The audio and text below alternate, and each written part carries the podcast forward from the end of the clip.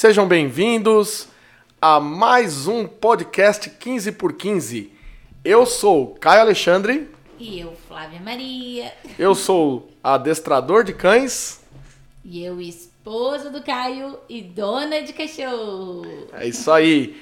E começamos mais uma vez o nosso podcast do CWD 15 por 15, é o podcast 15 por 15. Aqui você aprende a como adestrar o seu cão 15 minutos do seu dia, dedicando 15 minutos do seu dia para ter até 15 anos de obediência e controle do seu cão.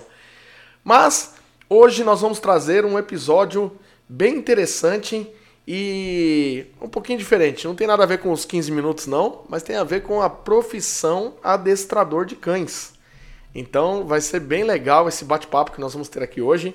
Eu tenho aqui, obviamente, para quem está me acompanhando aí nos vídeos ao vivo pelo Instagram e pelo YouTube, tô aqui com a minha colinha mágica, obviamente, com o nosso script nas mãos para poder correr da melhor forma aqui mais um áudio especial para você que acompanha aí, tá na academia, tá andando de bicicleta, tá correndo e tá com fone de ouvido aí. Nada melhor do que você aprender o adestramento canino enquanto você faz alguma atividade. Então, correndo e andando, ouça os conteúdos da Kai Working Dogs.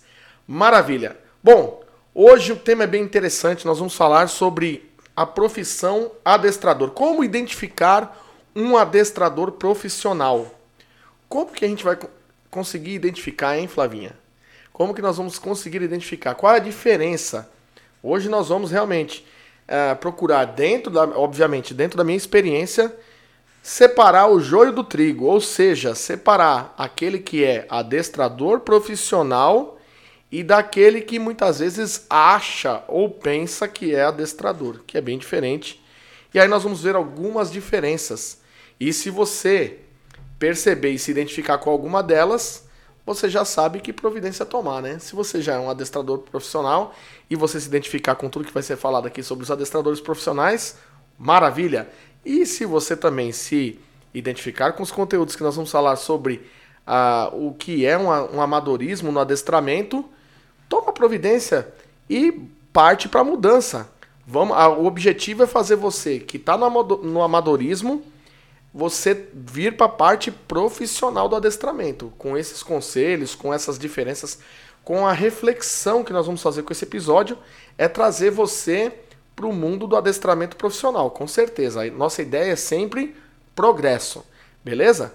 Então vamos lá?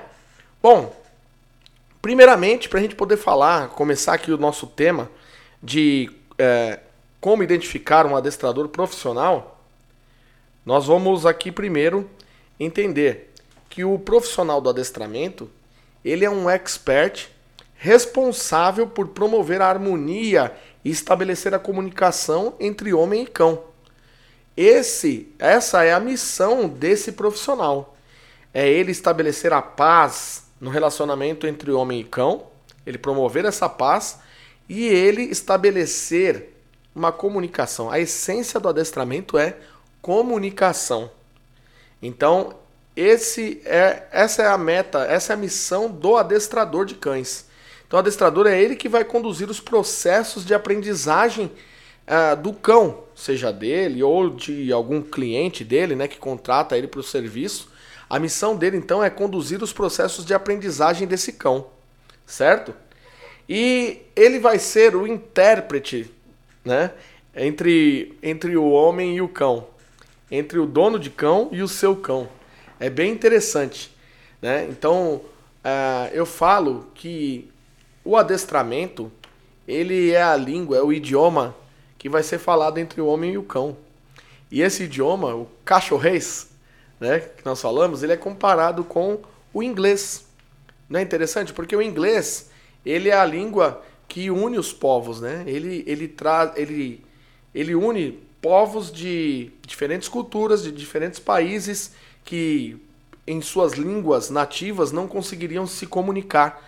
Mas através da, da língua inglesa, né, do idioma inglês, existe essa maneira aí de se comunicar, de estabelecer uma comunicação. Então, é bem interessante. Eu já precisei usar o inglês né, nas viagens que eu já fiz aí pelo, pelo mundo afora, no adestramento. Né? Então, quando eu fui representar o Brasil em campeonatos mundiais, você chega lá, Só uma vez que nós ficamos com um grupo de portugueses. Em 2010, na Espanha, nós encontramos a caravana de, de portugueses lá no Campeonato Mundial. E aí rolou uma afinidade devido ao idioma e a gente é, fez uma boa amizade. Mas o normal lá é você falar inglês. Você encontra um alemão, fizemos amizades com alemães, com a, o pessoal da Suíça. E aí não adianta, você tem que falar uma, o inglês. E aí, através do inglês, você consegue se comunicar com os outros povos. O adestramento acontece a mesma coisa. Quando você domina a arte do adestramento, você consegue se fazer entender para o cão e o cão entende você também. Então é muito importante o adestrador dominar, dominar bem o idioma que nós estamos brincando aqui, obviamente, dando o nome de cachorrês, que é o adestramento canino. É bem interessante isso. E, e falando em adestramento, o que é realmente um adestramento? Quando a gente fala de adestramento, cada um vai ter uma percepção, obviamente. E você, já vou adiantar para você que está me acompanhando aí pelos canais aí ao vivo, me vendo pelo YouTube ao vivo, pelo Instagram. Já vou, já vou falar para você. E também para você que está escutando já a gravação desse podcast. Aqui, tudo que vai ser expressado é a minha opinião. Dentro da minha vivência e experiência de 23 anos trabalhando integralmente no adestramento canino. E você pode concordar ou não concordar.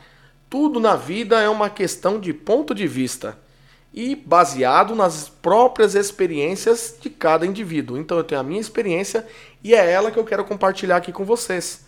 Beleza? Então não perde tempo fazendo comentários desagradáveis, comentários desnecessários. Você pode ter a sua opinião e eu tenho a minha opinião. Tá bom? Já vou pedir para quem tá também aqui ao vivo acompanhando pelo YouTube e Instagram, né?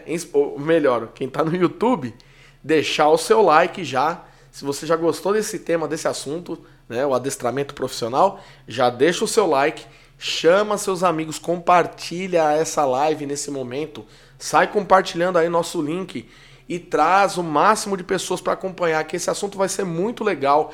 E outra, nós estamos já chegando quase aos 100 mil inscritos. Nós estamos na missão aí de chegar ainda esse ano aos 100 mil inscritos no YouTube. Beleza? Então compartilha com três, quatro amigos, quem sabe até mais mais, tá bom? Vamos lá, então o que é realmente o adestramento? Isso na visão do Caio, tá? E na visão de muitos profissionais, tá? Eu acredito que é você obter o máximo de prontas respostas do cão. É você falar para o cão algo, ele te ouvir e te atender. Simples assim. É você falar e o teu cão obedecer.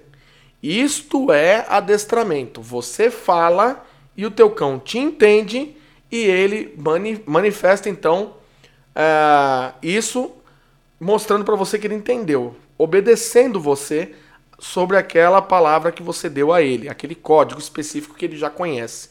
O adestramento, ele aquele adestramento que ele eternamente o seu cão ele só vai ele só obedece se ele tem comidinha, brinquedinho na sua mão, comidinha na sua mão, correções sempre para ele, ele poder obedecer você, sempre correção de guia. Isso para mim não é um adestramento eficaz. Essa é a opinião do Caio, tá? O adestramento você fala, teu cão te obedece. Se você fala, teu cão não te obedece, você está se enganando. Você não tem um cão adestrado. Você tem um cão que talvez seja fácil de manejo, mas falar que ele é adestrado, não. O adestrado, ele te ouve e ele te entende. Beleza? Ele entende o que você quer dele naquele momento e ele entende as regras que foram propostas a ele através de um adestramento qualificado. Tá certo? E por que que eu resolvi, é bem interessante, pessoal, por que que eu resolvi gravar é, um podcast sobre esse tema, sobre adestramento canino, né? sobre o, a diferença entre o profissional e o amador. É porque eu não sei se você que está uh, nesse momento me ouvindo, se você viu o que aconteceu essa semana que eu estou gravando aqui esse podcast. Aconteceu aí em grupos de adestradores no, no, WhatsApp. Eu tenho alguns grupos que eu acompanho, grupos de treinadores de cães. Uh, e eu vi que quase que deu uma viralizada em um vídeo de um senhor com um pastor alemão. E esse senhor, ele, ele parecia que ele estava ensinando, dando instrução pro dono do cão. E, nossa, eu, eu fiquei triste de ver aquilo. Porque. É, é até. Eu, me falta palavras para explicar isso. O, o, qual foi o meu sentimento quando eu vi aquilo? A, a pessoa tentando se expressar, tentando passar uma informação para outra, provavelmente o dono do cão ali, e por algum motivo deixar escapar esse vídeo aí e foram é, distribuindo, né? Foram compartilhando, o pessoal vai compartilhando e vira igual rastilho de pólvora, né? Vai, vai compartilhando os vídeos e vai embora. Você nem sabe de onde veio e nem sabe onde vai parar um vídeo desse. Mas eu achei lamentável, fiquei triste pelo, por aquele senhor. Por quê? Porque eu vi que aquele senhor ele tem uma carência de informação. É triste aquilo. E só que ao mesmo tempo aquilo ali pode atrapalhar muito a categoria daqueles que são profissionais. Então, é, é uma pena, né? Eu tenho pena dele, daquilo que aconteceu ali. É, não fiquei feliz de ver aquilo. Muita gente tirando sarro do senhor pela falta de habilidade dele, pela falta de conhecimento na área de adestramento e ele tentando falar de algo que ele não tem propriedade para falar ali, porque ele realmente não está entendendo o que ele está falando ali naquele vídeo. Mas quando ele é, quando, quando eu comecei a ver esses compartilhamentos, eu vi muita gente tirando barato da cara dele, tirando sarro. Eu cheguei a fazer até um comentário em um dos grupos. Eu falei, nossa, poxa vida, isso aí é, é, é triste, lamentável isso daí. Então, o que que acontece? Ele tava, eu vou tentar explicar um pouco melhor o que estava acontecendo. Ele estava com um cachorro, ele estava tentando mostrar uma técnica ali, um uso de uma caixa de referência que muitos, acredite, não só ele, mas tem muito adestrador também profissional que não sabe ainda, não entendeu o conceito de usar aquela caixa de referência, que é um target, né? Mas não entende o porquê de se usar aquele target. E ficam fazendo. Tá, é, eu já vi treino, eu já vi não só esse vídeo, mas N vídeos aí de pessoas usando aquela caixa de, de madeira ali de referência, o target, de uma maneira totalmente fora do que do propósito, né? Aquela caixa de referência, todo mundo sabe que target ele é um ponto de referência e um ponto de recompensa. O treinador profissional tem que saber disso. Simples assim. Ele é ponto de referência e ponto de recompensa. Ele é multifuncional, você usa de acordo com a estratégia do teu treino, beleza? Mas tem gente que usa às vezes para umas coisas que não tem nada a ver. E era o que estava acontecendo nesse vídeo. E as explicações eram muito desconexas, muito sem sentido, né? É, é bem interessante a gente já, eu já vou aqui rapidinho dar só um, um, um parênteses aqui no nosso, na nossa gravação do nosso podcast para falar pro pessoal que está aí no chat do YouTube, deixa para você colocar a sua mensagem. Você pode deixar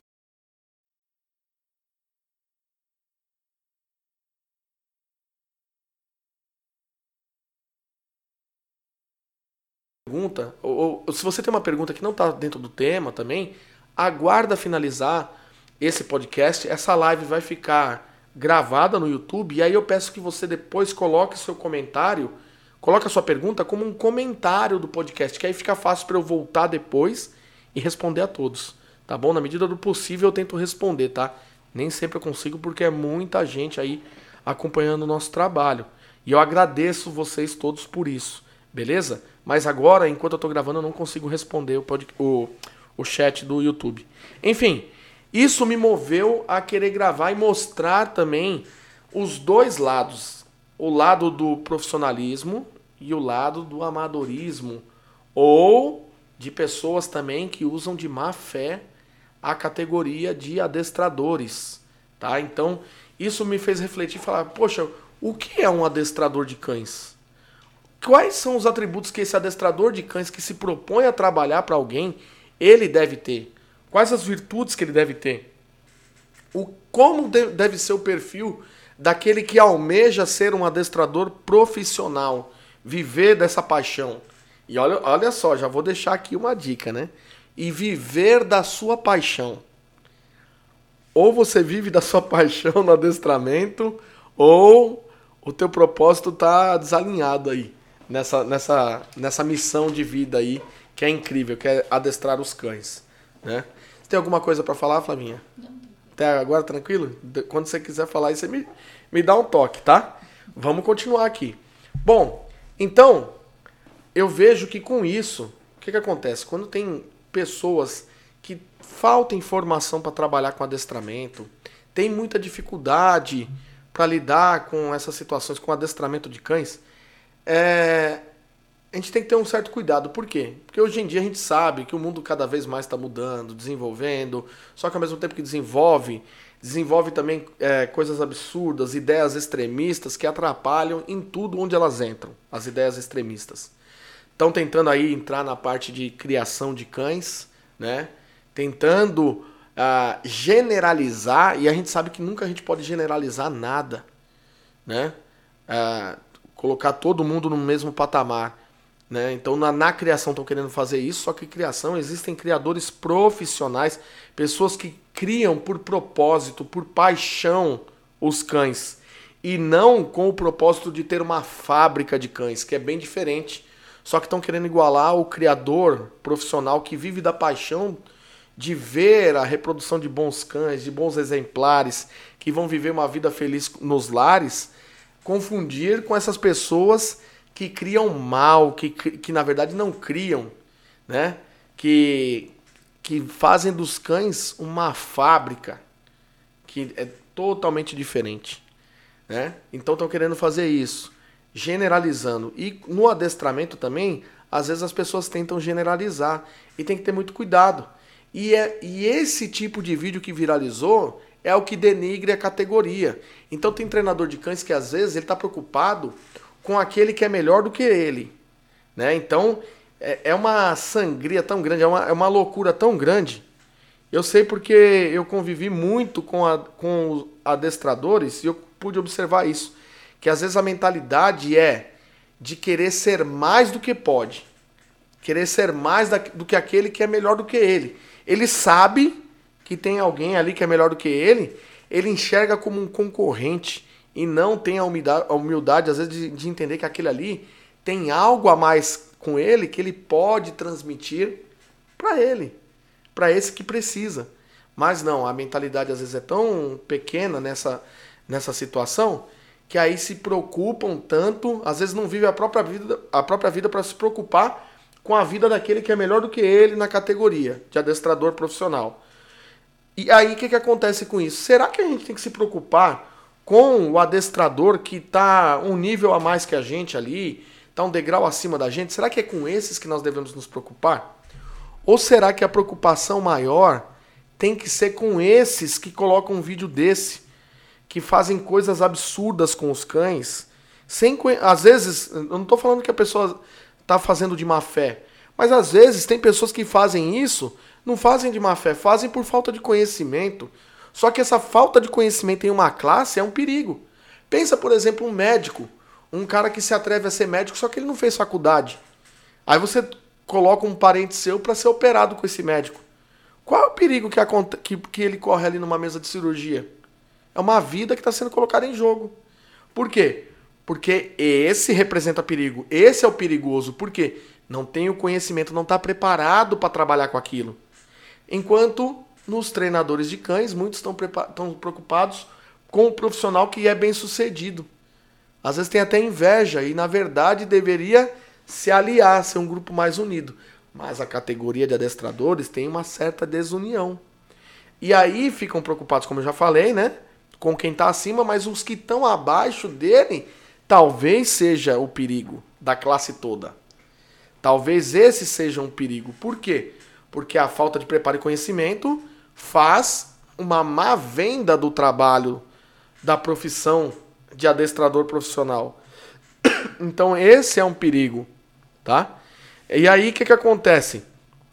Ah, esses aí que não estão preparados, eles acabam denegrindo a profissão. Por quê? Porque eles são contratados também, porque na nossa profissão de adestrador, ela infelizmente ainda não é é, qualificada, ainda não está é, reconhecida, né? Ela ainda não é reconhecida como profissão. Isso quer dizer que, como não tem um controle, amanhã, se minha filha quiser sair daqui de casa e distribuir cartãozinho pelo bairro e fazer propagandinha dela e falar que ela é adestradora de cães, vão dar cachorro para ela adestrar. Por quê? Porque não tem um controle profissional disso. Apesar de terem pessoas profissionais e preparadas. E aí o que, que acontece com isso? Esses que são amadores, que são pessoas que não estão preparadas com conhecimento, vão pegar cães por aí de clientes, de pessoas que vão acreditar na proposta dele, vão dar o cachorro para ele adestrar. E aí o que, que vai acontecer? Vai fazer um mau serviço, vai criar um trauma no cachorro, vai talvez machucar um cachorro desse. Quantas vezes eu já não soube de notícia? Teve um exemplo aqui. Vocês querem ver um exemplo? Há muitos anos atrás, no bairro lá na zona norte de São Paulo, quando eu morava lá, eu tive relatos lá de, uma, de um, um rapaz. Ele prestava serviço de adestrador de cães e ele foi fazer o cachorro. Ele treinava o cão numa praça de uma avenida movimentada. O que, que aconteceu lá nessa praça? Ele falou pro cachorro ficar, se afastou do cachorro e o cachorro correu dele. Correu para onde? Pro meio da avenida. O final eu não vou nem falar aqui o que, que aconteceu. Então veja só. Olha o problemão que ele arrumou para ele por não estar preparado.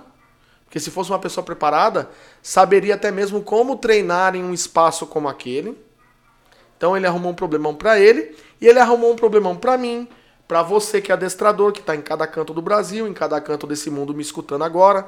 Tem gente me escutando nos Estados Unidos, tem gente me escutando ali nos países da África, Angola, Moçambique, Cabo Verde, pessoal de Portugal que está aqui no chat do YouTube. Um abraço pessoal de Portugal.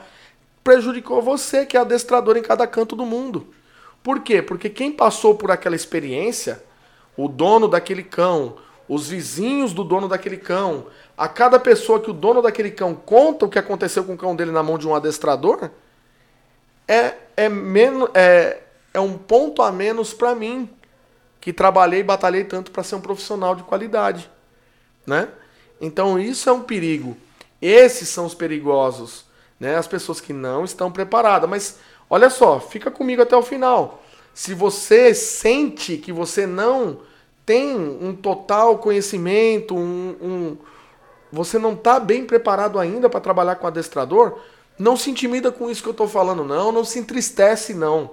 Fica comigo para você entender, porque eu estou falando primeiro as atitudes daqueles que não têm o preparo. Mas eu vou falar para você até o final aqui dessa, desse, dessa, dessa live aqui e desse podcast o que você deve fazer e como você deve estar preparado. Eu vou falar o que os profissionais da área fazem. Eu vou te falar qual que é o perfil dele, deles, o que comem, como, como se reproduzem, não é assim que o pessoal brinca? Onde vivem. Eu vou falar como profissional ele trabalha, como ele age. Então fica comigo até o final. Isso aqui vai ser motivador para você buscar conhecimento. E até você que já está trabalhando aí, é profissional e quer saber ainda mais, fica comigo. Se teu propósito está no teu coração que você quer ser adestrador de cães, se esse é, um, se esse é o propósito que está dentro de você, a tua missão de vida, fica comigo, tá bom? Os fracos não tem problema não. Os fracos não aguentar ouvir, não vão aguentar ouvir, não, não, não aguenta mesmo. Pede para sair e até logo. Não tem problema nenhum. Não tem problema nenhum. Eu, eu, eu montei esse ponto. Eu montei hoje, ontem, né? Esse script aqui, com todas essas ideias aqui para compartilhar com vocês. Mas eu não estou preocupado com quem gosta ou com quem vai gostar ou com, com quem vai deixar de gostar. Eu tô preocupado em deixar a minha mensagem. Então, segura aí que tem mais. Bom, então eles acabam promovendo uma experiência negativa, esses aí, né, essas pessoas que não têm ainda conhecimento, né? Eles não, muitos, né, não estou falando todos, mas muitos não têm disciplina e não se preocupam em sair da média. Sabe por que, que muitos não se preocupam em sair da média no adestramento? Ah, eu faço aí, eu, eu dou meus pulos, eu dou um jeito, eu pego o cachorro de cliente aí, eu me viro. Um, eu dou um jeito aí. Eu dou um jeito e o cachorro aprende. Né? Dá o jeitinho. Esse do jeitinho, ele não quer sair da média. E por que muitos não querem sair da média? Porque mercado pet é um mercado fértil. Mercado pet você joga a rede, a rede vem com peixe. Essa que é a questão. Mercado pet jogou a rede, a rede vem com peixe. E não importa quem, tem, quem, é, quem é o que está jogando a rede, quem é o dono da rede. Se o dono da rede é um pescador habilidoso ou não. Tem tanto peixe que é só jogar que vem na rede. E é por isso que essas pessoas, muitos acabam ficando na zona de conforto. Por quê? Não precisa se esforçar e um, uma pessoa que é profissional, ele, ele alcança um certo número de cães. O amador também, se ele quiser, ele consegue encher de cachorro a, a, a carteira de clientes dele, a agenda de, de horários dele. Mas tem uma diferença que eu já vou falar já já. O que, que acontece com isso? Tem uma consequência isso. Então, alguns que ficam no amadorismo, eles não têm vontade de aprender. Por quê? Porque não precisa sair da média. A zona de conforto é um lugar bem. O nome já diz, né? Zona de conforto. Tá tudo bem ali. Para que, que eu vou mudar se já tá dando certo com o pequeno conhecimento que eu tenho? Né? Mas deixa que daqui a pouco nós vamos falar onde o conhecimento vai te pegar. Ele já te pega já. O que é amador já vai ser pego já já. E por que não pensar, né? Onde, o que eu posso alcançar além disso, né? Exato. Conhecimento é uma coisa que todo dia, todo dia você está aprendendo coisas novas, né? Verdade. Para que que você vai ficar parado na zona de conforto? Você pode, é, como é muito bom, o mercado pet é um mercado bom. Tem um mercado a ser desbravado, mas da maneira certa, no caminho, no trilho certo. Existe uma trajetória para você seguir, para você conseguir desfrutar ainda mais, né? E outra, oferecendo qualidade para o teu próximo. Isso é importante. Nós vamos falar mais adiante sobre isso. Não, e mundo do adestramento, outro dia a gente estava conversando. A gente tem infinidade de coisas. Não é só senta, deita, fica, dá pata. Exato. Que é o básico que faz xixi no lugar certo. Verdade. Gente, a gente pode ir muito além. Quantos cães aí no trabalho? Cães policiais, cães terapeutas. Olha quanta, quanta, quanta coisa. Tem muito subnicho é, no adestramento. O cão pode ele é oferecer pra gente, é. né? Tem muito subnicho dentro do adestramento. É um campo fértil para todo mundo. Agora, você tem que estar preparado para conseguir voar alto, né? Ou você, ou você é galinha ou você é águia. Você que escolhe o que você quer ser no adestramento. Ou você quer ser galinha, você vai ser galinha, você não vai voar. Agora, se você quiser ser águia, você tem que aprender a voar. E aí você tem que estar preparado. E é o conhecimento que te prepara para isso, né? Bom, é, vamos lá, vamos continuando aqui. Tem algo bem interessante agora. Como que o treinador amador, e agora eu não vou falar só do amador não, aquele mal intencionado também, né? O amador, o mal intencionado, aquele que não quer sair da média, ou seja, aqueles que sim, conscientemente ou inconscientemente acabam atrapalhando, atrapalhando a classe de adestradores. Como eles nascem? Bom, esses, eles, os amadores, eles nascem, né, os pseudo treinadores de cães, eles nascem da necessidade de trabalhar. Da necessidade de trabalhar. Então, eles são pessoas que sofrem com a crise, né? Então a crise pega aí, a gente sabe que pega muita gente quando fala de crise, né? Tem muita gente que acredita nisso e abraça isso que ah, é crise, crise. Tá difícil, tá difícil, tá difícil. E às vezes essas pessoas não enxergam uma outra opção. E elas, na verdade, enxergam o adestramento como uma, uma atividade qualquer, como outra qualquer. Entende? Ela pensa assim: ah, eu posso. Poxa vida, pegou a crise, perdi meu emprego. O que, que eu vou fazer? Ah, alguém pode falar assim: ah, eu vou vender doce. Ah, eu vou lavar carro. Ah, eu vou cortar grama de jardim. Ah, eu vou ser adestrador de cães. Né? Então, assim, cada tem várias atividades que você pode exercer para ganhar a vida. Uma coisa é para você ganhar a vida, enfim, sobreviver, você está passando uma dificuldade e você e não, e não importa, tudo, você pode escolher o que você vai fazer. Você pode vender doce, beleza. Você pode cortar uma grama, beleza. Mas tem as pessoas que nasceram com o propósito e a missão de trabalhar com doce. Ela faz o melhor doce. Tem as pessoas que elas vão vender e elas se descobrem como grandes vendedores, elas vão ser vendedoras. E aí ela descobre que o propósito de vida dela é vender. Mas geralmente quando a pessoa entra por esse caminho no adestramento, o adestramento não é um propósito de vida para ela, não é uma missão.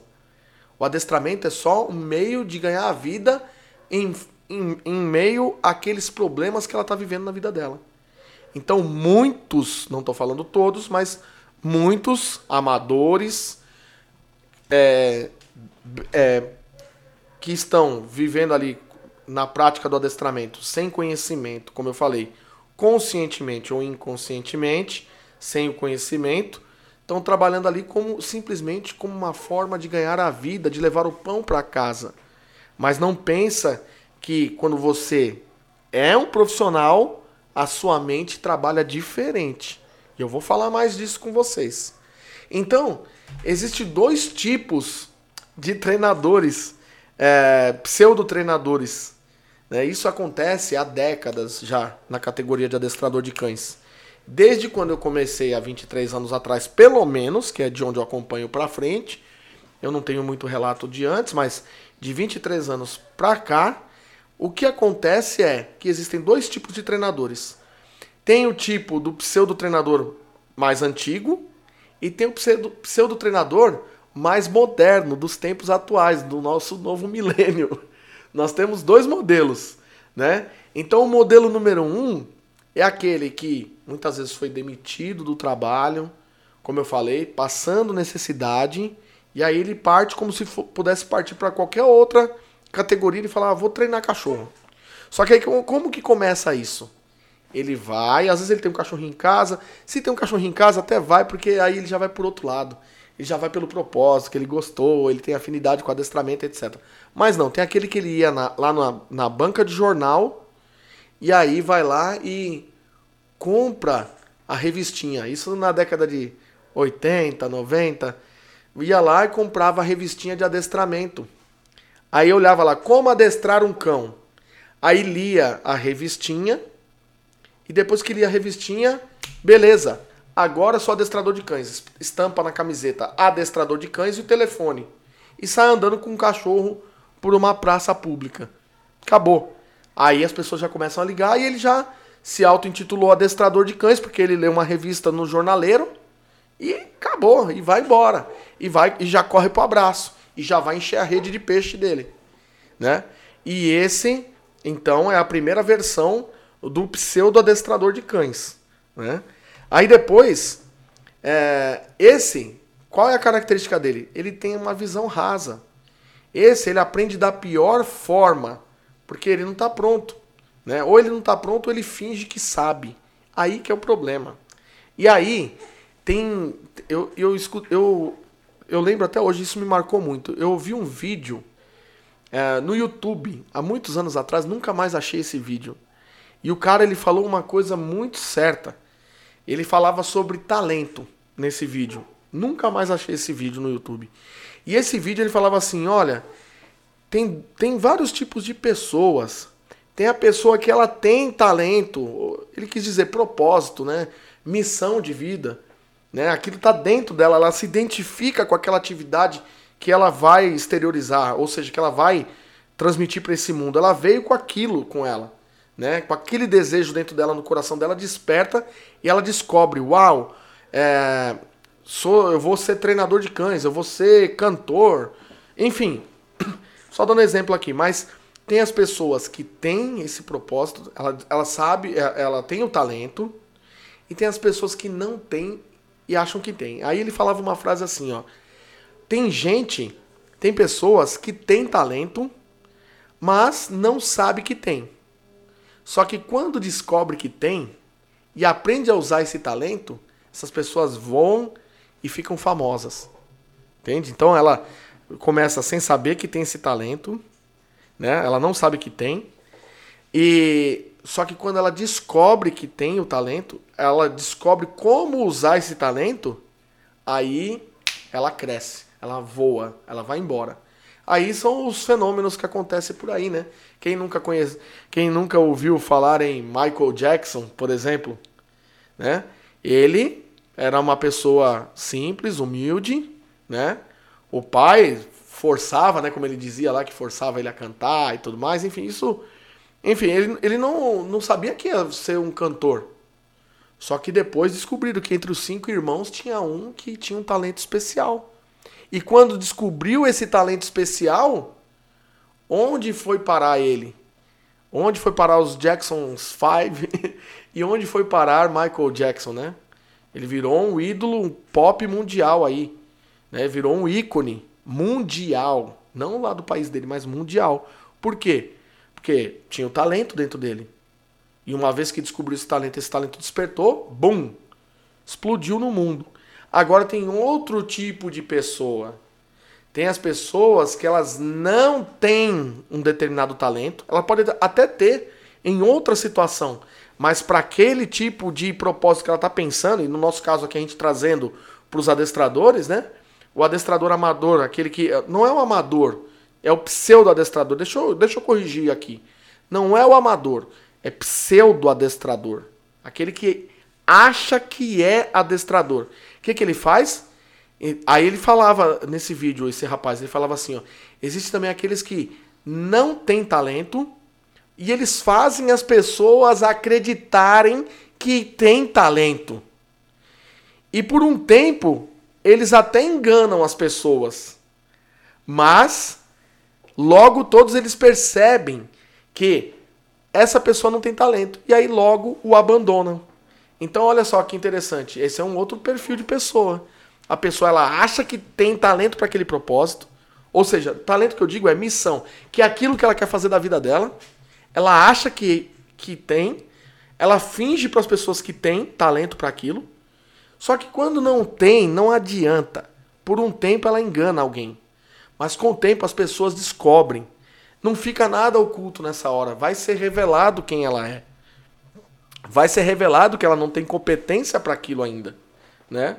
Então, isso acontece muito. Só que essas pessoas que lidam aí no, no como eu posso dizer, é, nesse mundo paralelo do adestramento, como amadores, o que que acontece? Elas aprendem às vezes tem alguns que vão aprender somente quebrando a cara. Somente da pior forma. Como? Ou o cliente, o cliente tem várias formas que pode acontecer. O que, que elas vão colher essas pessoas?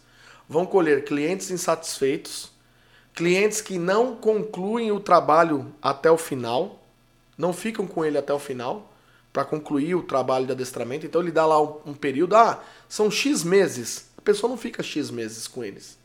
Não vai ficar e vai cancelar. Outro detalhe que vai acontecer também de efeito colateral com esses que não sabem trabalhar é que às vezes vão aprender da pior forma. Como? Sendo atacados por cães. Por quê? Porque cachorro não é brincadeira. Aquela boca que o cachorro tem, qualquer cachorrinho, pode ser um pequenininho, pode ser um Lulu da Pomerânia.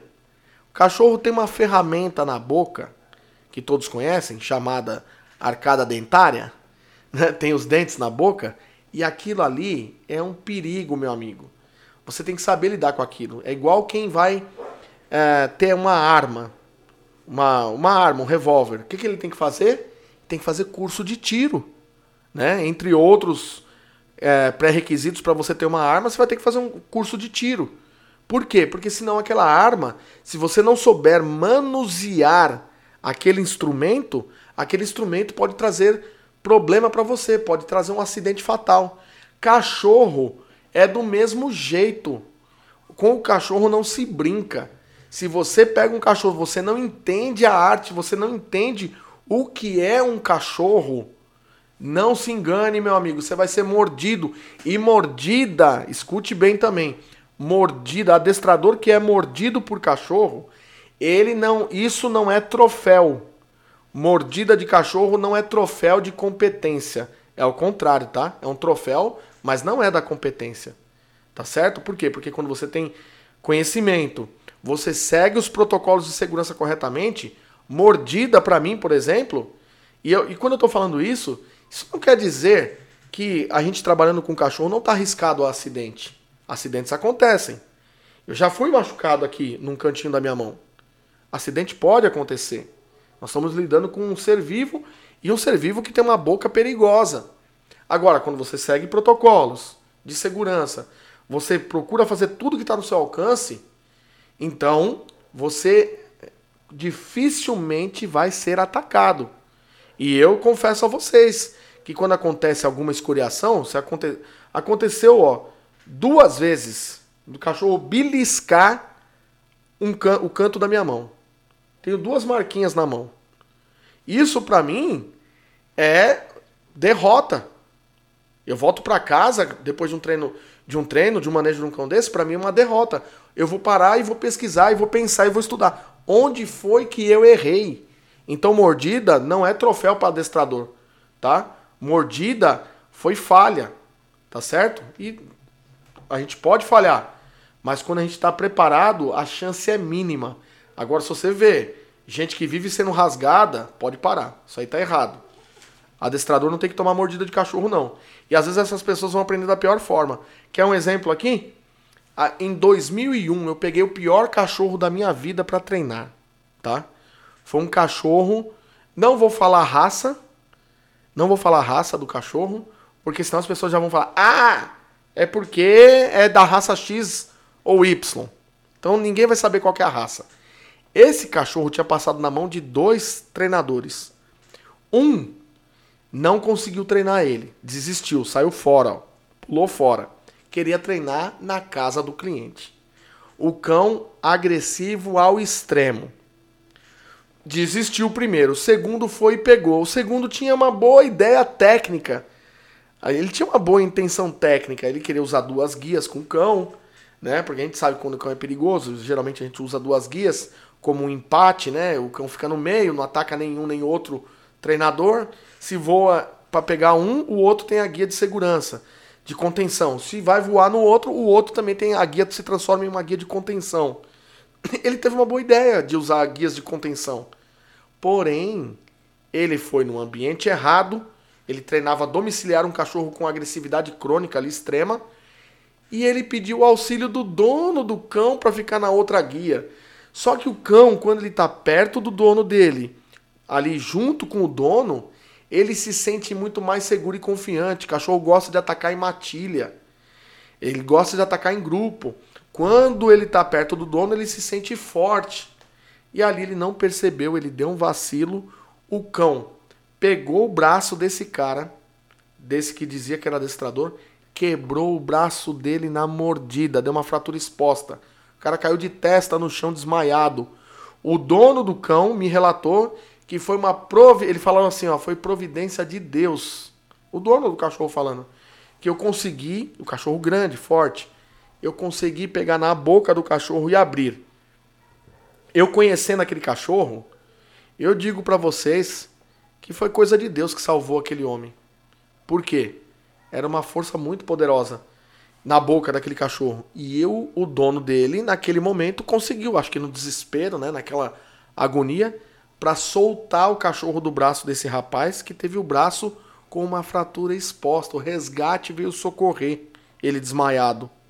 Veja só o perigo de trabalhar com cão. Não é brincadeira, você tem que estar preparado, com conhecimento para ter protocolos de segurança, né? Isso que você falou é bem interessante, assim. Você sabe disso, né, desse cachorro, né?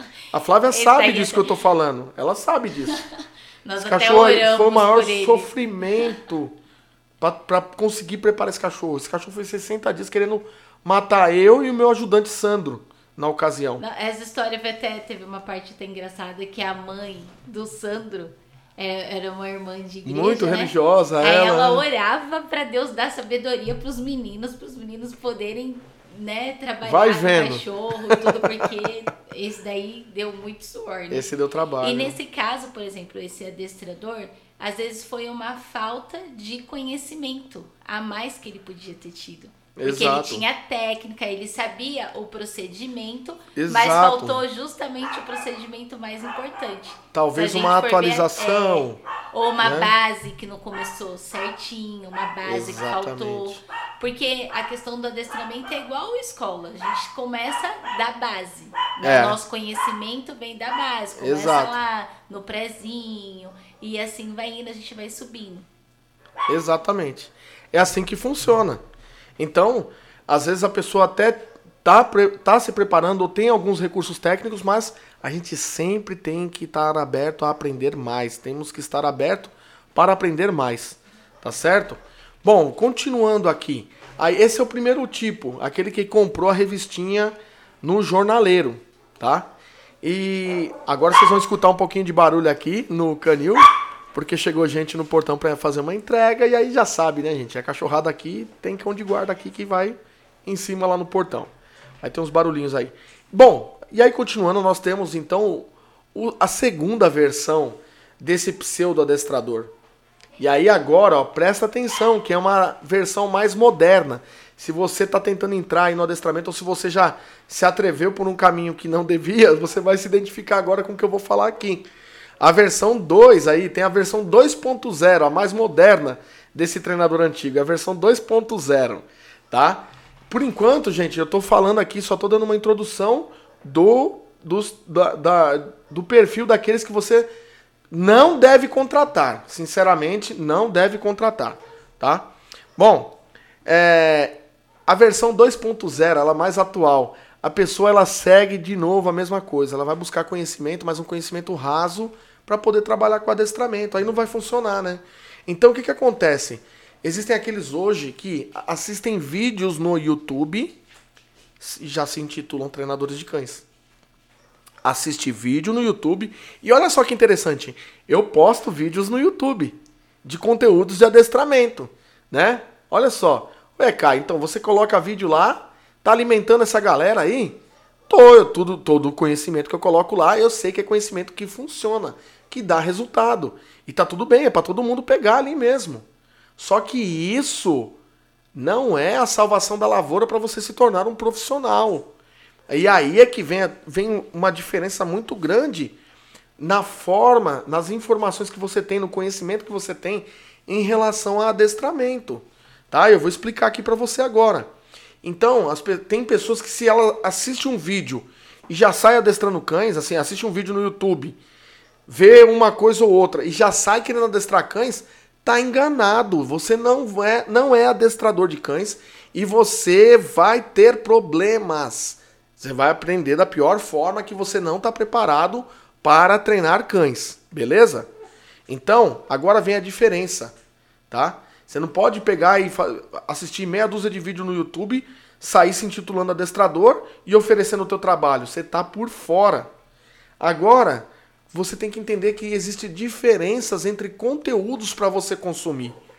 Todos eles são válidos, mas cada um tem a sua função, tá certo? Vamos começar então, é, primeiramente, pela, porque hoje a, a maneira de pegar as informações está um pouco diferente do tempo que eu comecei.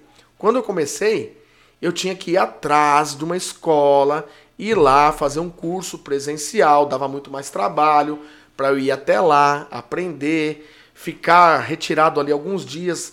Dava, era mais trabalhoso o investimento em conhecimento.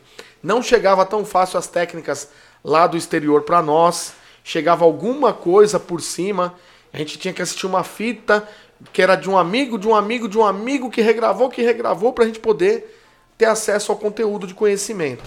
Hoje tem o YouTube e as mídias sociais, né?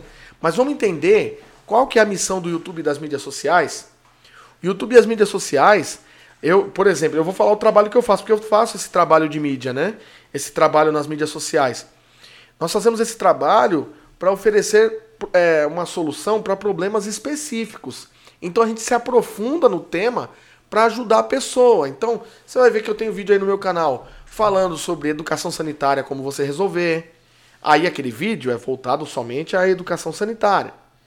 Aí depois você vai ver um vídeo eu falando sobre algo muito interessante que você treina o cão antes de começar o treinamento, que é captura de atenção. Quem quiser ver aí no YouTube, no meu canal, vai ter vídeo falando sobre isso. Aí eu tenho, é, depois eu tenho uma aula sobre agressividade.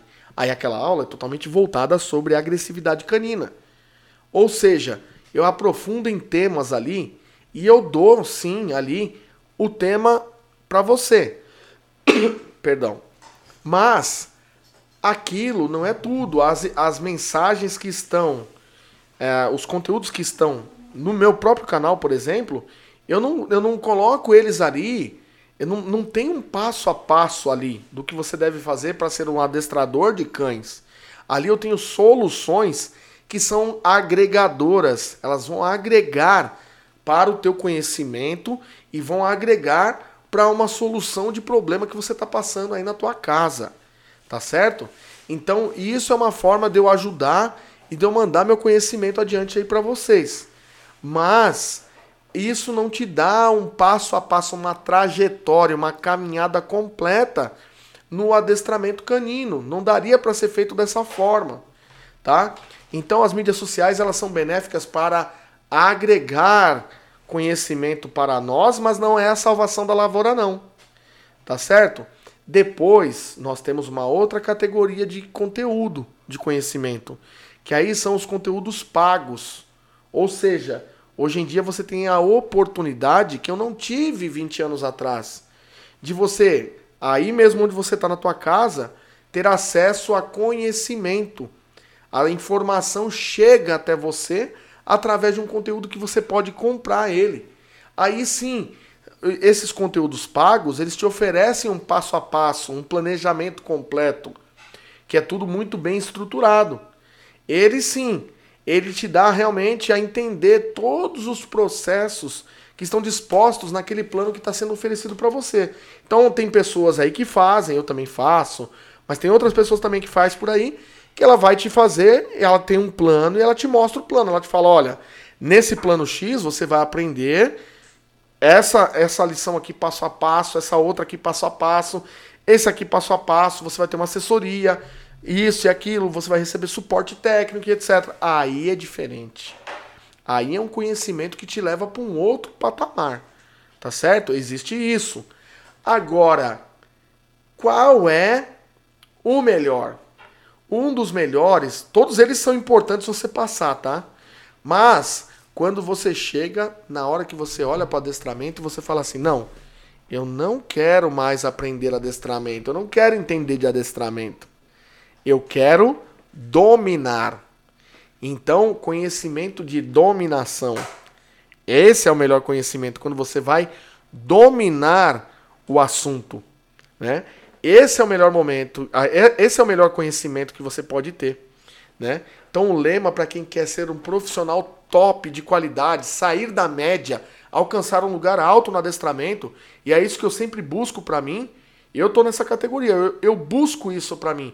Eu invisto em conhecimento todos os anos. Eu tenho 23 anos, domino a categoria IGP3, que é a, categoria máxima internacional, o grau máximo de adestramento internacional. Eu domino, já representei o Brasil em cinco mundiais nessa categoria. Né?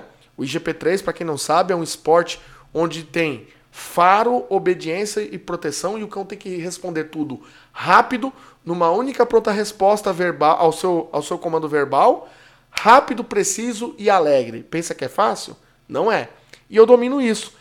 E nem por isso eu deixo de aprender. Todo ano eu estou me atualizando. Eu tenho um nível, vamos dizer que é considerado aí o IGP3 faixa preta nessa categoria. E todo ano eu invisto cada vez mais no conteúdo de conhecimento técnico em adestramento. Por que isso? Para eu realmente dominar. Para quê? Para eu ter todas as respostas possíveis para atender o meu cliente, para atender até mesmo a preparação do meu cão de adestramento, porque o meu cão de adestramento é o meu cartão de visita, né? Então, é, a arte é dominar, a ordem é dominar, tá? Quem quer ser top no adestramento, ele tem que dominar. Mas o pseudo, mas o pseudo adestrador, o pseudo adestrador ele não se importa também muitas vezes. Tem aqueles que não se importam com isso. Ele não consegue discernir entre essas formas de conhecimento. Ele acha que, ah, vi vídeo no YouTube, sou adestrador de cães. Ou se não, ah, eu vi um pouco mais de vídeos no YouTube e falei um pouco com um adestrador, ah, então eu sou adestrador profissional. Não é, não consegue discernir. A gente tem que passar por isso por todos esses conteúdos. Tem os conteúdos que são gratuitos, tem conteúdos pagos de conhecimento e tem a, o momento em que você vai começar a buscar a dominação sobre o assunto, dominar o adestramento, não só conhecer, mas dominar. Aí é o que vai fazer a diferença na vida do profissional. Isso é legal que você está falando de conhecimento, de sempre estar tá, tá se atualizando. Que nem que o Ivan Tavares de Mendonça, aqui no YouTube, ele fez uma pergunta. Legal. Ele colocou assim: no seu início no adestramento já começou completo? É lógico que ninguém ah, começa completo. Que pergunta né? boa, Ivan. Se eu já comecei completo, sabendo tudo, sabichão do adestramento? claro que não. O que, que acontece? Eu comecei do zero, sem saber absolutamente nada no adestramento. E eu, até hoje, como eu falei, eu tô aprendendo. Ou seja, eu não sofro daquilo que é a síndrome do Adão. Eu não sofro da síndrome do Adão. Sabe qual é a síndrome do Adão, né? É aquele cara que acha que já nasceu pronto. Né? O único que nasceu pronto foi Adão. Adão, Deus foi lá e por fez, ele já, já nasceu, já nasceu pronto, já nasceu homem. Não, eu não sofro de síndrome do Adão. Eu saí do zero, mas eu fiz um curso completo. Só um minuto que aqui a live do Instagram deu uma paradinha. Vamos voltando.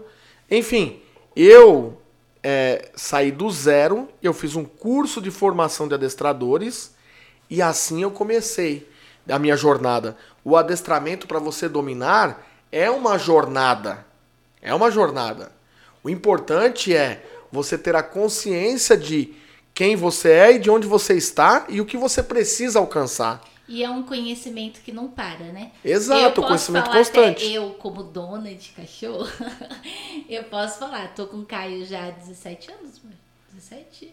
Olha só, não, a, es a, esposa não sabe quanto tempo tá com o marido. Meu Deus, que gafe essa, hein? Mas ele. Desde, deixa eu clarear a mente da minha esposa, que é o contrário, tá vendo? As mulheres cobram data do marido. Eu que vou cobrar da minha esposa desde 98, tá, filha? Tá, desculpa. 21 anos já. 21, nossa, voltou bastante. É, 21 anos só. 21 anos juntos, corrigindo. Juntos, 21 corta anos. aí. Deleta essa que depois eu vou ter que Vamos cortar nada, vai tudo é, é na íntegra aqui. Fala aí. E o que acontece? Eu, eu vi essa mudança no adestramento. Eu Você acompanhou, dona... né? Isso, acompanhei, porque nós somos namoricos de escola, tá? Pra quem não sabe, comecei a namorar com o Caio, tinha 16 é. anos. A gente foi namorico de escola. E eu vi esse processo. Eu era dona de gato, nunca tive cachorro, porque minha casa era pequena, não cabia cachorro, então era dona de gato. E depois que eu conheci o Caio, fui pro mundo do, do, dos cachorrinhos. E eu vi totalmente a mudança em questão do adestramento. Exato. É. Antigamente nas técnicas, era, né? isso, era mais rústico. Técnicas, era mais rústico, tudo. O conhecimento, como você falou, era mais difícil. Uhum. Hoje em dia não, hoje o conhecimento tá muito, chega muito mais fácil. Então vai de cada um querer absorver e, Exato. e separar, esse aqui é legal, esse aqui dá certo, Verdade. e fazer. Né? Então tá, tá, muito mais fácil. Hoje é fácil demais, hoje tem muita gente com conhecimento de qualidade para transmitir para aqueles que estão iniciando. Agora é isso. É sempre você entender. Por mais. Você tem, você tem que ter muita paciência. Porque mesmo se você não tem um conhecimento completo hoje, mas se você tem a intenção de querer alcançar, você está no caminho, você vai encontrar o caminho. Entende? O difícil e o complicado é. O que eu estou classificando aqui, os pseudo-treinadores são aqueles que são nocivos à classe a profissão. Aqueles que não têm compromisso, não têm comprometimento com a, com a, com a missão de ser um adestrador. Não faz parte do propósito de vida dele. O propósito dele é tirar o máximo que ele pode do cliente. E ponto final. Isso aí tá por fora. Agora, se a pessoa não tem ainda conhecimento, ou tá ainda no amadorismo, mas ela fala, poxa vida, um dia eu vou me espelhar num adestrador X ou adestrador Y lá, que é super campeão e tal, e eu vou chegar lá. Eu, eu pensei assim quando eu comecei, e isso me deu força e me ajudou a alcançar lugares altos, bons no adestramento. Tenho muito ainda. Eu acredito que ainda tem bastante. Tenho 23 anos, mas tem bastante coisa que eu quero ainda fazer no adestramento. Mas eu sempre tenho alguém como referência. E minhas referências são, por exemplo, pessoas que já. É, campeões mundiais. Pessoas que já chegaram lá. Que têm o caminho das pedras para me mostrar. E aí eu sei que hoje eu sei, eu sei onde, onde eu estava ontem, onde eu estou hoje e onde eu quero ir amanhã. Esse é um ponto importante. Ninguém nasce sabendo nada, só Adão que nasceu pronto, né? Pode Bom, mais uma pergunta aqui do Rafael? Tem mais uma pergunta? Faz Tem, aí. Do Rafael, Vamos compartilhar com o pessoal do podcast. É o Rafael Roberto Bossoi. Legal. Quais são os quesitos para reconhecer um adestrador competente? Ah, garoto! Ele é de Lins, de São Paulo. O Ra é Rafael? Isso, Rafael Roberto. Rafael, segura aí que nós vamos, vamos entrar agora nisso. Nós vamos entrar na sua resposta exatamente agora, tá? Agora vem, ó. Já o profissional, ele é um cara diferente, ô Rafael. Presta atenção, que exatamente agora eu vou responder com a continuação do nosso tema aqui. Ele, o adestrador profissional, ele é aquele cara que já comeu muita poeira. Ou seja, esse cara já viajou muito. E eu acho incrível isso, ó. Já pega aí uma diferença, ó. Pega uma sacada aí, você que está começando agora, uma, algo que acontece aqui na nossa escola de adestramento e que eu acho interessante. Eu olho assim e falo assim: nossa, esse daí, ele, esse não vai para lugar nenhum. Eu vou dar um exemplo para vocês aqui, falando disso, do cara que é viajado. O adestrador, o cara bom, o cara que é profissional, que ele está engajado em ser um adestrador profissional, esse cara é viajado. Esse cara, você fala para ele o que, que ele fez da vida dele já no adestramento, ele vai te falar. Putz, eu já viajei para tal cidade para fazer um seminário com fulano. Eu já viajei para tal cidade para poder buscar conhecimento com fulano que tinha um conhecimento X ali. Eu fui do outro lado do Brasil para buscar um conhecimento Y. Olha, para vocês terem ideia, teve gente que já veio, já viajou 4 mil quilômetros de carro de, do, do Pará, né? Do Pará para vir para cá. Não, do Acre, perdão. Do Acre para vir para cá. Que é o Sarto, né? O Sarto e a esposa dele. Eles saíram do Acre de carro, levaram sei lá quantos dias, mais de 4 mil quilômetros para chegar aqui no nosso centro de treinamento e fazer um curso com a gente, presencial. Então a pessoa que tem resultado no adestramento, o cara que é profissional, ele vai te contar a história de alguma viagem que ele fez. Ele vai te falar que ele já andou pelo Brasil afora, já desbravou o Brasil e quem sabe também, alguns aí, tem alguns, né, como eu já fiz, tem outros profissionais que já desbravaram aí e já foram para Europa competir, treinar em clubes pela Europa, né? Eu já fui pelo menos cinco temporadas de quase 30 dias cada temporada. Passava quase um mês lá na Europa, viajando. Passei por mais de oito países: Eslováquia, Espanha, Dinamarca, Holanda, Bélgica, Alemanha. É... O que mais que eu falei? Já foram oito que eu lembro. Agora nem sei. Tantos países que já foi, ó. Vamos lá de novo, vamos tentar. Eslováquia, Áustria, ah, Áustria que estava faltando. Eslováquia, Áustria, Bélgica, Alemanha, Holanda, Portugal, Espanha e quem que eu esqueci agora? Que são oito. Enfim, oito países já em treinamento de cães visitando clubes lá pela Europa de quase um mês. E tem pessoas que fazem isso. Os grandes profissionais já andaram por aí afora, para outros países também. Esses caras constroem história no adestramento. Essa é uma das diferenças. O profissional, você pode ter certeza que ele é marcado por viagens. Por quê? Porque ele tem o propósito de ir. Ele Mas... tá atrás de conhecimento, Exatamente. de sempre estar tá atualizado. Exatamente. E ó, antes de eu vir para cá gravar esse, esse podcast, eu tava treinando, né? Aqui do lado aqui de casa com o meu amigo Juninho, que tem o canil Vila Dog aqui. E aí tava eu, Orisval Lara, treinador lá do, do programa do Faustão, da Rede Globo, do Cachorrada VIP. A gente CTC. sempre se encontra, né, do CTC Sorocaba. A gente sempre se encontra para treinar. E aí eu tava treinando com eles agora há pouco ali, que é aqui do lado de casa, o centro de treinamento do nosso colega.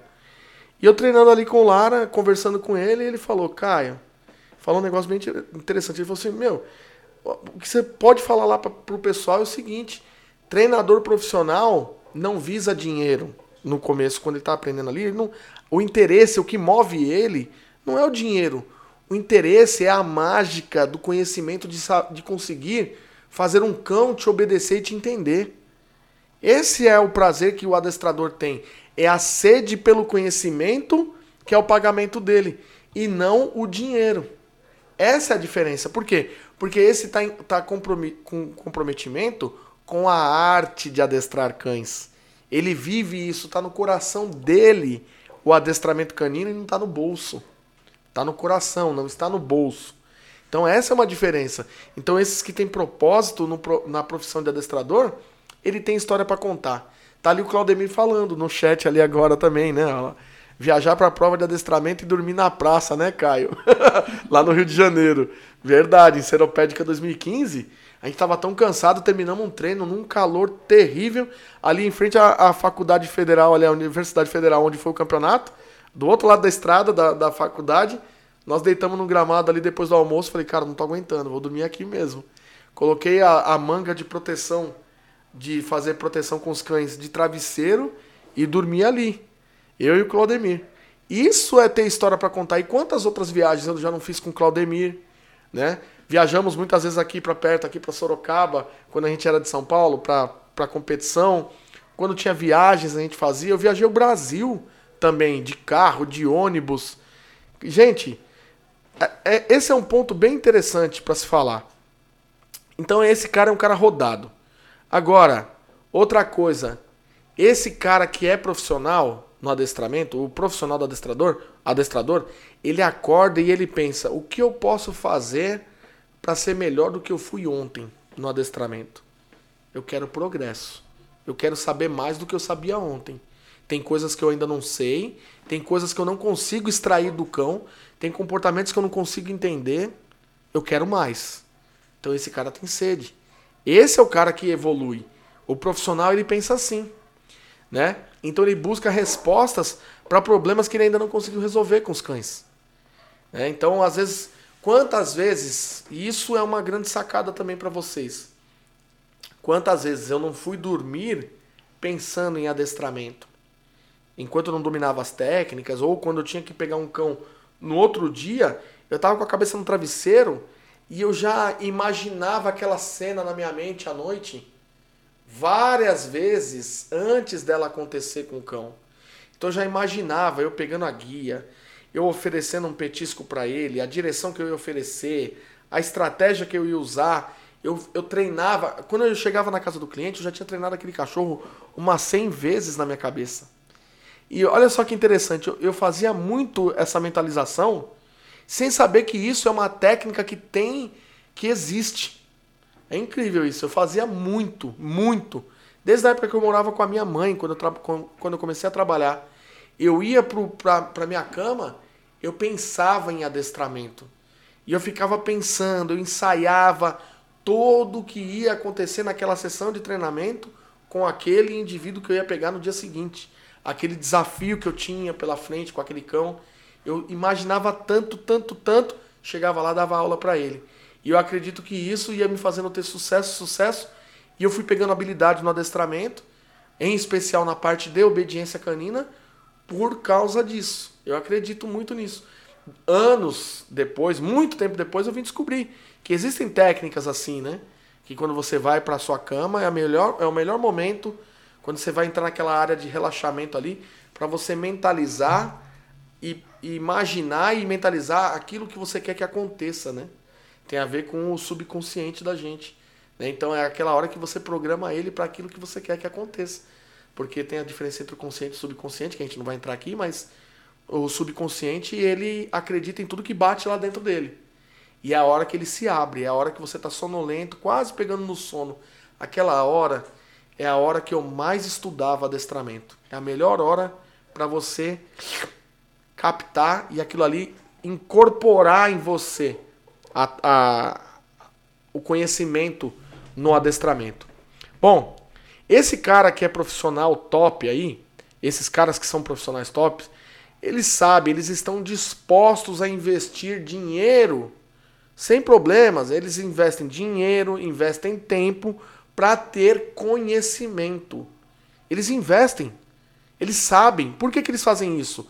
Por que, que eu faço isso? Eu estou falando, eu faço isso. Por que, que eu invisto muito dinheiro em conhecimento? Por quê?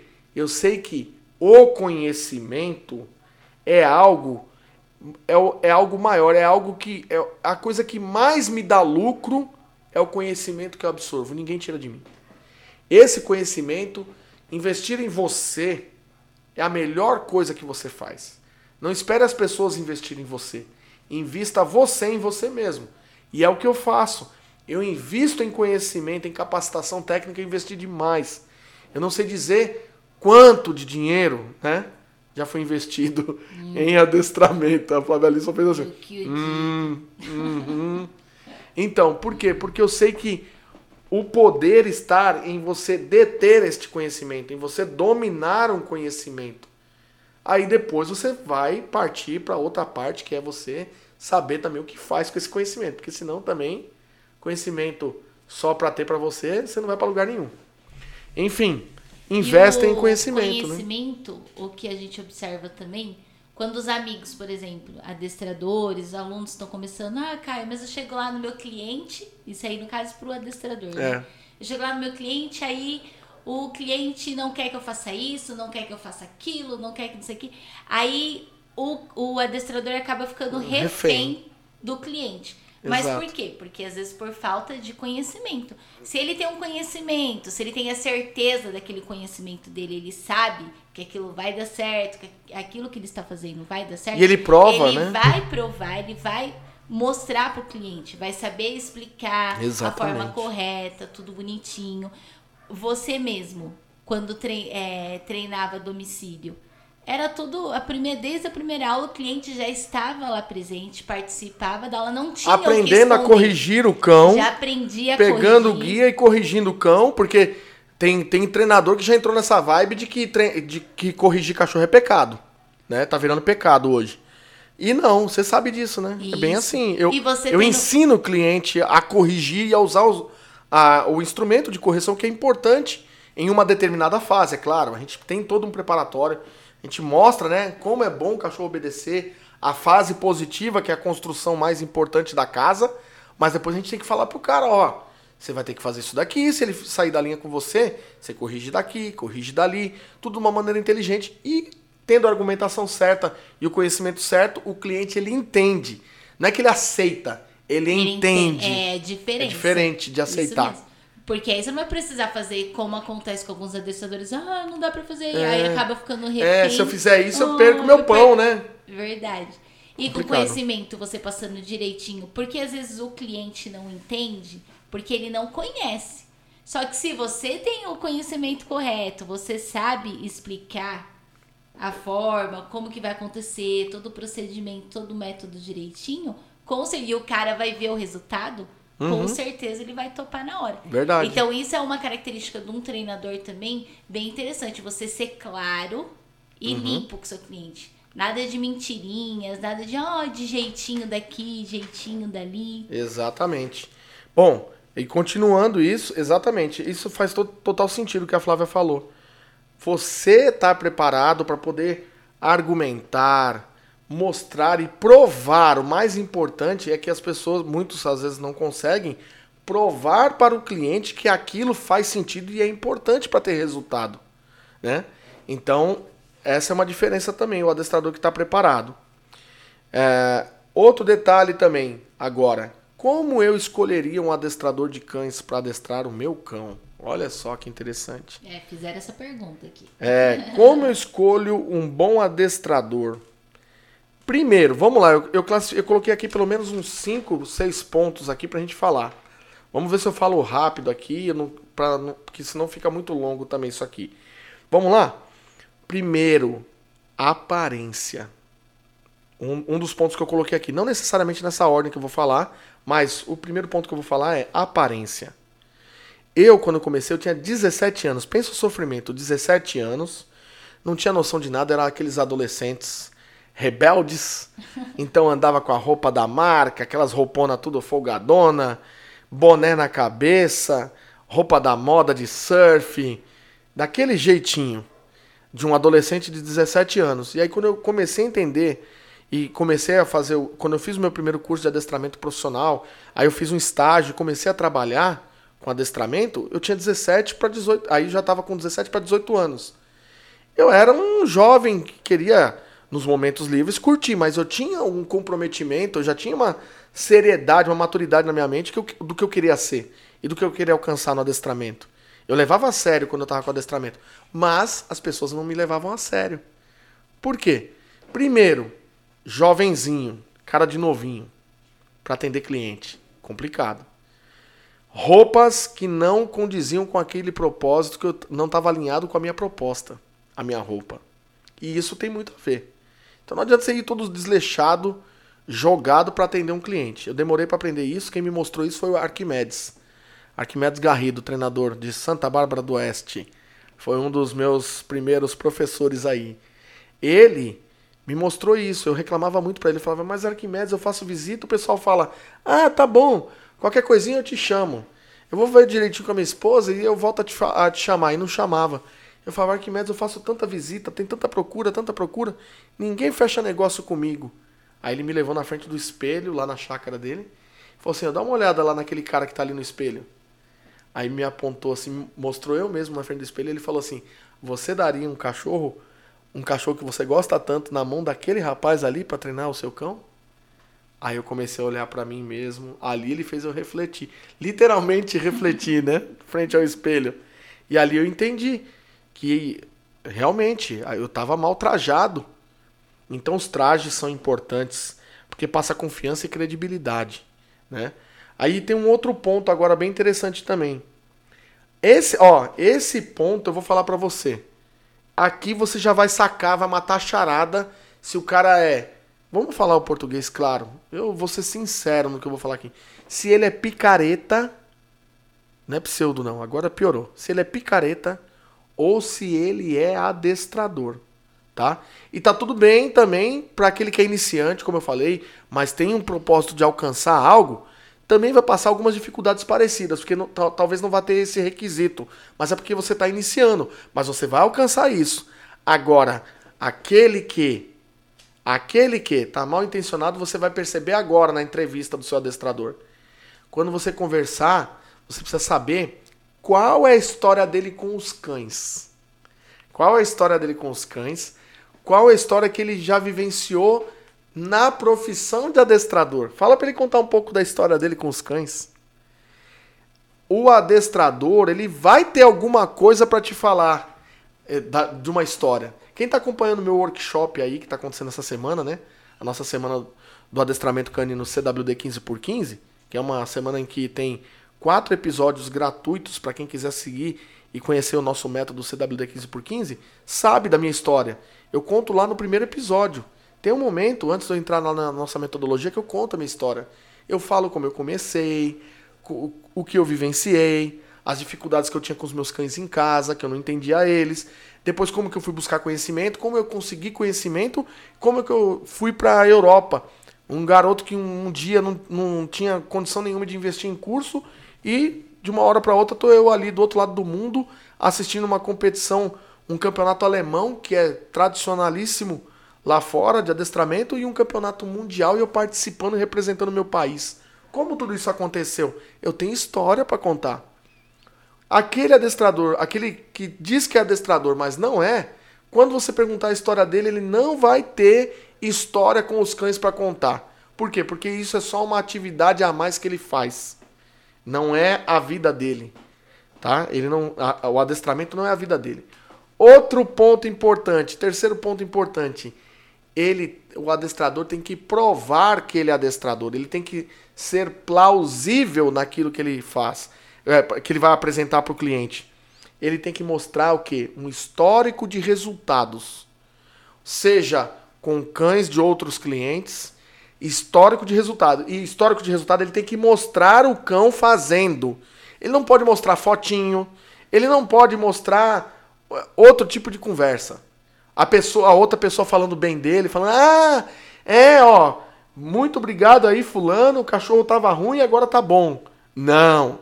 Ele tem que mostrar, pode até mostrar alguém falando: "Olha, meu cachorro antes estava ruim, agora tá bom". E a pessoa pega e mostra o cachorro como tá bom agora fazendo o que não podia fazer antes. Tem que mostrar o cachorro fazendo. Isso é ter prova, é ser plausível nessa prova aí que ele tem que mostrar. Outro ponto importante ele tem que ter. Eu, eu considero isso muito importante, tá? Eu acho que nem todo mundo tem, mas é muito importante. Tem que, ele tem que ter um cão adestrado exemplar. Se ele vai educar o teu cão, o cão dele tem que ser educado. Se ele vai adestrar o seu cão, o cão dele tem que ser super adestrado. O cão dele tem que responder prontamente a comandos.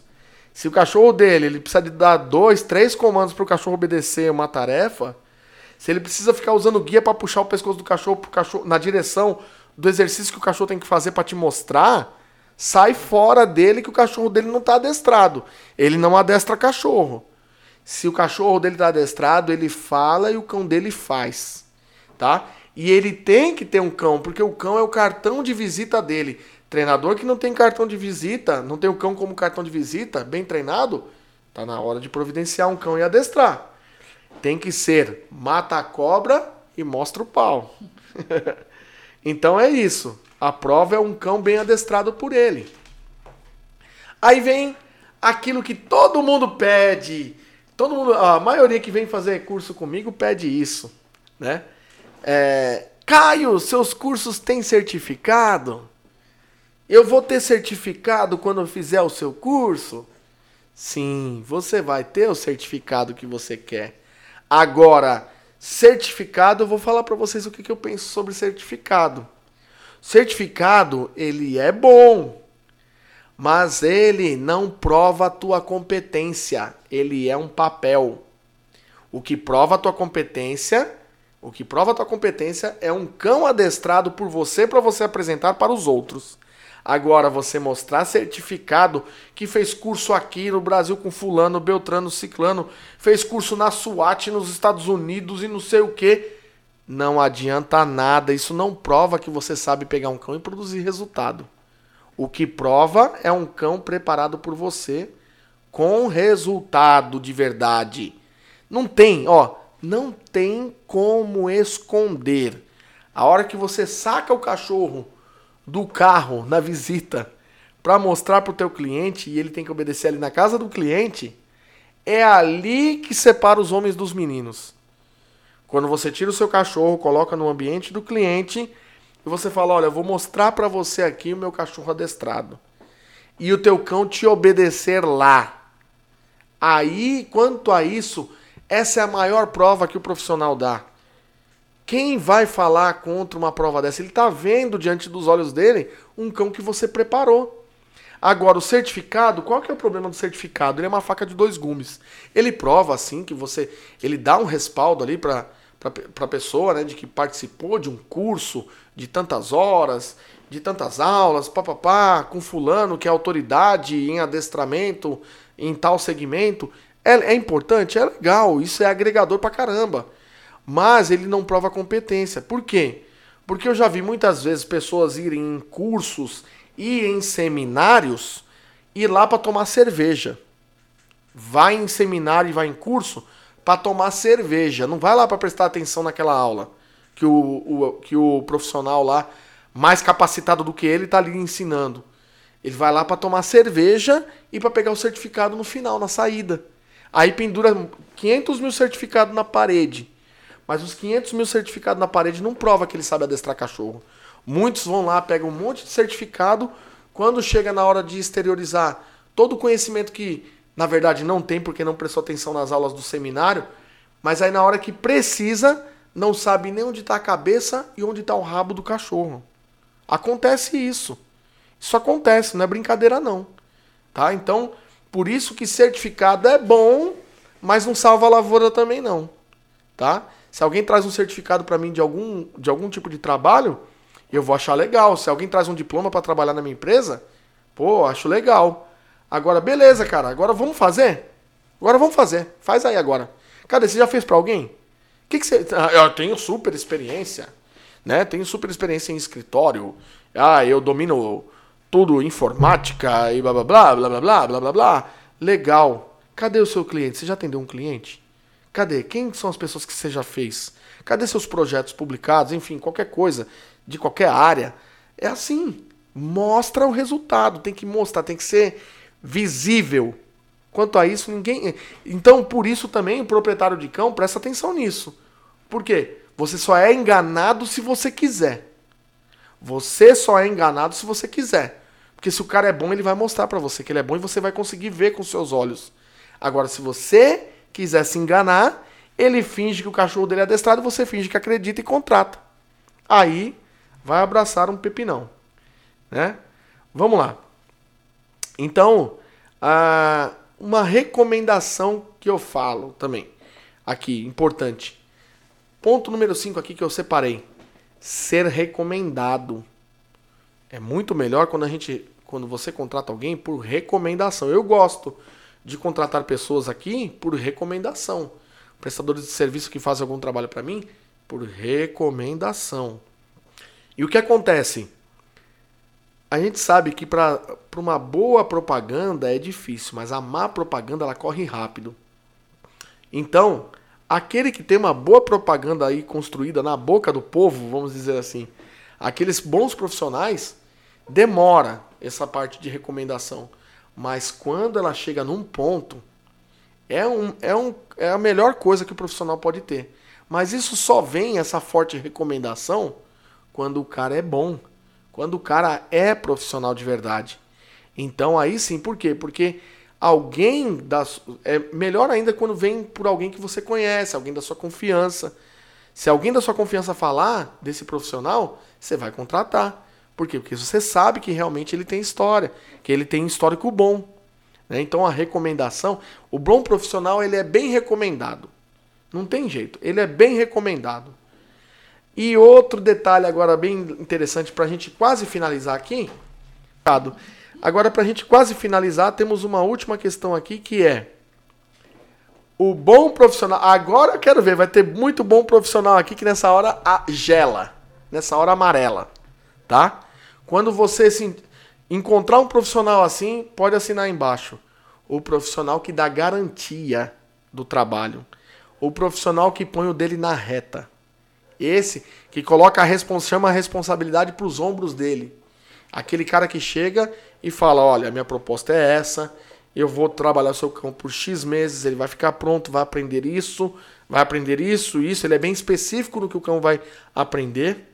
Ele vai, ele vai ser específico na proposta dele, ele vai falar: Olha, eu vou fazer isso, vou prometer que vou fazer isso, vou prometer que vou fazer A, vou fazer B, vou fazer C, vou fazer D com o teu cão. Ele prometeu, legal e aí em seguida ele pega e dá uma garantia. Quantas vezes, lá no começo, quando eu percebia que eu tinha dificuldade para poder convencer a pessoa de que realmente eu era uma boa opção, porque conhecimento profissional eu já tinha bom. Boa índole, bom caráter e tinha bom, bom trabalho para oferecer.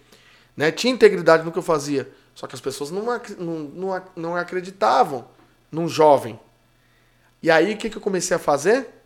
eu falava, olha, eu vou dar, eu vou treinar o seu cão. E nos dois primeiros meses eu falava assim, ó, eu vou treinar seis meses, duas vezes por semana. Foi o pacote clássico que eu sempre vendi. Seis meses, duas vezes por semana em treinamento domiciliar, quando eu fazia domiciliar. Eu vou treinar nesse tempo de seis meses, só que em dois meses, se o seu cão já não estiver com uma obediência já nítida aparecendo, uma obediência inicial, obviamente, desse período de dois meses, se ele não estiver fazendo nada, nenhum comando comigo, eu devolvo o dinheiro desses dois meses que o senhor me pagou. Então eu comecei a fazer o quê? A garantia, pôr o meu na reta, a, a chamar a responsabilidade sobre os meus ombros. O profissional que se garante, ele chama a responsabilidade para os ombros dele. Então eu falava isso. Dois meses você já vai ver resultado. Se em dois meses você não vê resultado, é porque o meu serviço não serve. Aí então eu devolvo o seu dinheiro. Agora, quer conquistar o cliente na hora? Só que aí é que eu falo. Você tem que se garantir. Tem que ter café no bule. Tem café no bule aí? Se tiver, como diz o Ratinho, café no bule, faça isso que eu vou te falar, que é fatal. O bom profissional, ele coloca, por exemplo, vamos dar um exemplo aqui, vou, vou montar uma garantia aqui na hora. Olha, eu vou treinar o seu cão seis meses, duas vezes por semana. Só que se nos dois primeiros meses você não vê nenhum resultado, eu devolvo as duas mensalidades desses dois primeiros meses para você e ainda coloco mais 100 reais no meu bolso. Pronto. Ter uma garantia poderosa e que mostra que realmente eu tenho segurança naquilo que eu faço. Então, quando você vai contratar, se você encontrar alguém que faz isso, então isso é um ponto bem positivo também. Por quê? Porque também te dá uma, um certo conforto ao contratar. Você saber que você pode confiar porque você sabe que ele está também arcando com aquele prejuízo se caso o treinamento do teu cão não der certo. Né? Então eu fazia muito isso. E eu recomendo, se você é profissional, faça isso. dê essa garantia. No, no caso de um adestramento de cães tradicional, domiciliar, monta uma garantia como essa. Ou dentro do tipo de proposta que você tem, isso é para você que já é profissional, tô falando. Ou para você que se garante, né? Aquilo que você propõe para o cliente e garante, garante com firmeza. Fala que devolve o dinheiro dele e ainda coloca mais dinheiro do bolso, por exemplo. Isso é uma boa opção, tá? Não, não tô falando para você, para todo mundo sair fazendo isso não. Mas é algo a se pensar, um projeto para o seu futuro aí, para você que é profissional. Fica essa dica aí. No, no seu melhor momento você encaixa. Eu tenho as minhas formas de garantia e eu posso mudá-las também, mas isso eu vejo dentro das nossas propostas aqui do nosso canil, não é mesmo? Então, dentro de cada um, cada um tem a sua proposta e dentro das suas, dos seus planejamentos, faça algo que o teu cliente saiba que vai ter resultado com você garantido, tá bom? Bom, agora também eu quero avisar vocês um detalhe, tanto para vocês que estão aqui pelo YouTube, no chat do YouTube, agora eu vou escrever rapidinho aqui para vocês, pessoal que está no chat do YouTube, ou para você que está é, aí no, no Instagram, como eu falei, essa semana nós estamos na semana dos vídeos do CWD 15x15, workshop gratuito que nós oferecemos. Então, eu quero aproveitar você que está aqui na sala, se você ainda não se inscreveu, você está de brincadeira. Tem um conteúdo top, gratuito e a mais, com plus, coisas que você não vê eu falar no YouTube, no Facebook, no Instagram, vão estar ali nessa série de quatro vídeos. Então você não pode perder. Então, para quem está no chat do YouTube, eu estou deixando o link, se você não se inscreveu, para você se inscrever. Tá aí, tá certo? E aqui também, quem está no chat do Instagram, eu vou colar aqui. Opa! Deixa eu ver que acho que não deu muito certo aqui. Eu vou deixar o link para você também, para você entrar, se inscrever pelo Instagram, quem tiver pelo Instagram, e poder desfrutar desses quatro vídeos da nossa série. Foi uma série desenhada com todo o carinho aí para você acompanhar. Foi toda escrita com o maior carinho do mundo, onde eu entrego mais conhecimento de qualidade, segredos que muitos adestradores ou não sabem ou omitem de clientes, de proprietários. E aí tem grandes segredos, técnicas aí que eu trouxe da Europa e implementei para o CWD 15x15. Quer aprender mais? Segue aí o nosso link e entra no workshop. Série de quatro vídeos, só vai ficar até domingo os três primeiros vídeos. E aí segunda-feira entra o vídeo 4, mas os três primeiros vídeos vão sair. Então você só tem até domingo para assistir, tá bom? É, hoje é quinta-feira?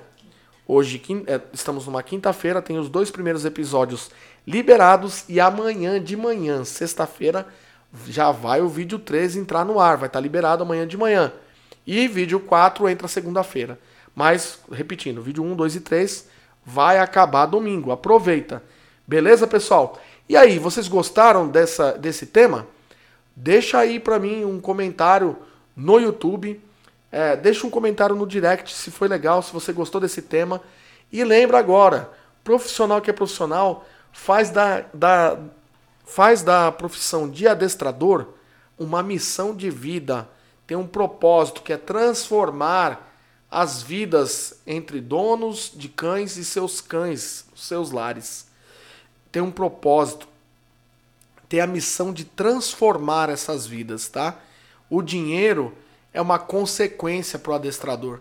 Se o, se o dinheiro for o teu propósito, você nunca vai ganhar ele direito. Agora, se ele for uma consequência de um trabalho bem executado, você vai ser um adestrador de sucesso. Beleza, pessoal? Grande abraço e até o próximo podcast. Grande abraço. Tchau, tchau.